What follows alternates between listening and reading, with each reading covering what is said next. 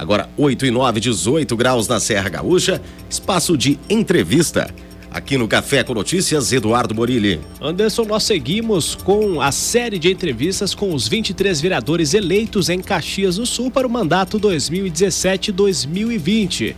E nessa segunda conversamos com ele que foi presidente do Diretório Central dos Estudantes da UX em 1998, titular da Coordenadoria da Juventude de 2003 a 2004 e vereador reeleito pela terceira vez em Caxias do Sul em 2016 com 2.200 218 votos. Estamos em contato com o vereador Rodrigo Beltrão, do Partido dos Trabalhadores.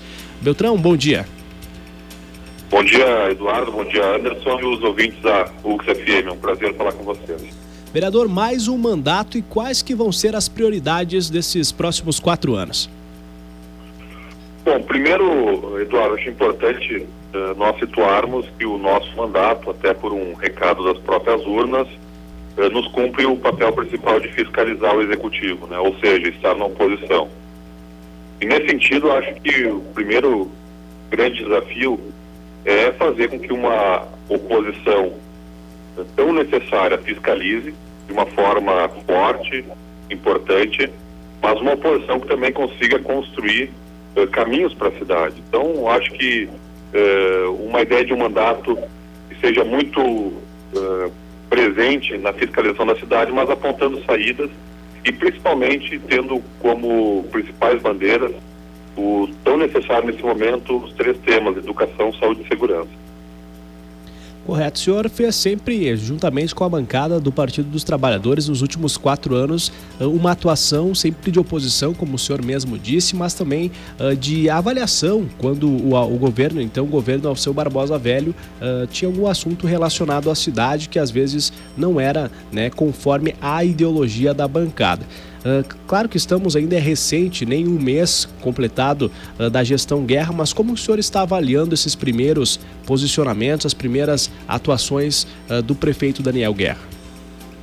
Bom, primeiro que nós temos que respeitar as urnas e temos que dar tempo ao prefeito Daniel Guerra para que implemente o seu programa de governo que foi vencedor nas eleições. Nós temos que, num primeiro momento, cumprimentar né, o corte da verba de representação dos CCs, que também sempre foi uma pauta da nossa bancada. Temos que cumprimentar a redução da água, no entanto, nós entendemos que é um governo que carece de maior diálogo ainda e esperamos que nos próximos dias, próximos meses, haja essa sintonia maior. Né? Então, o que nós precisamos nesse momento, um governo que faz hoje uh, 23 dias, é dar tempo. Né? Mas eu faço uh, uma avaliação de que é um governo que precisa dialogar, como por exemplo, quando se corta de uma forma abrupta 100% eh, das verbas do carnaval, que é uma cultura popular, eh, nós defendemos os cortes, defendemos uma gestão austera, mas é preciso dialogar, é preciso se construir isso com a sociedade, porque não se pode ter medidas tão abruptas, ainda mais é, de medidas que não foram uh, defendidas na eleição. Né?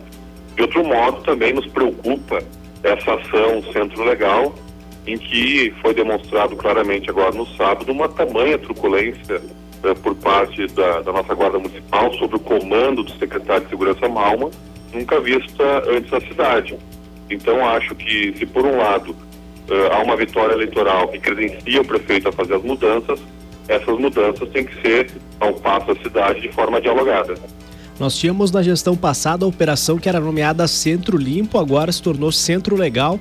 É, como que o senhor está classificando a atuação da Guarda Municipal, principalmente nesse caso que tivemos nesse final de semana?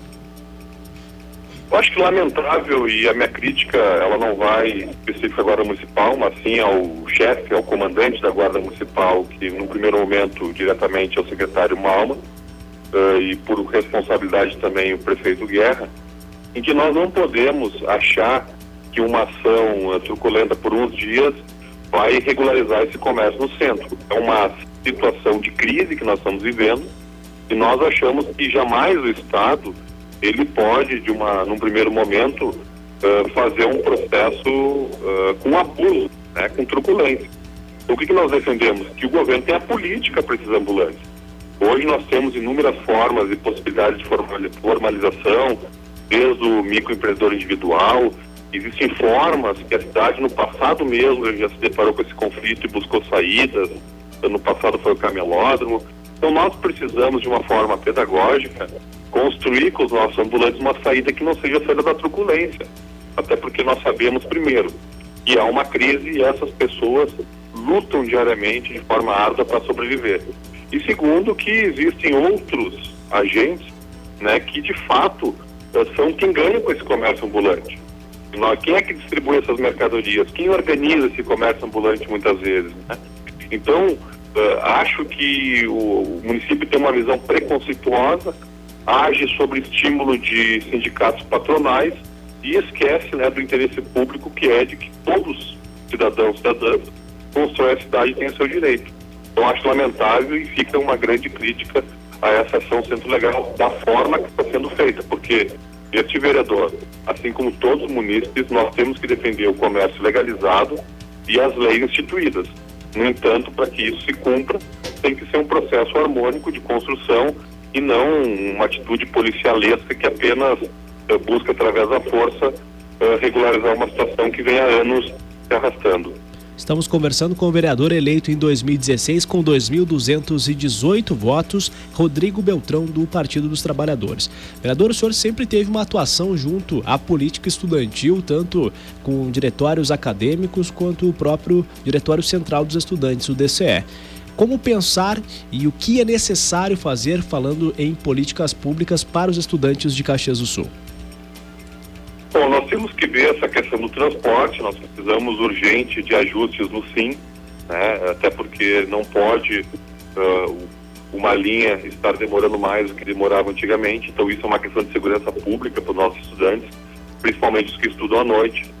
Nós temos há muito tempo disputado uma visão, uma medida muito simples, muito tranquila, que é que o transporte coletivo urbano, durante a noite, ele possa, no trajeto da linha, parar em qualquer ponto, quando se tratar de estudantes, justamente vi, eh, visualizando essa questão uh, da segurança da, da, segurança pública, né? E a nossa preocupação maior, ela reside nesse momento ao município conseguir dar conta na educação infantil e no ensino fundamental. Claro que também sempre há uma preocupação uh, com o ensino médio, com o ensino superior, mas há um déficit muito grande uh, de vagas na educação infantil e o município tem que construir saídas uh, para isso, até porque nós estamos sobre uma legislação federal que impõe né, que, que crianças a partir de quatro anos têm obrigatoriedade de ter a sua vaga garantida. Então acho que esse é o grande gargalo, o grande problema, e não há uma saída a curto prazo se não houver uma, uma construção né, é, coletiva no sentido de apontar caminhos.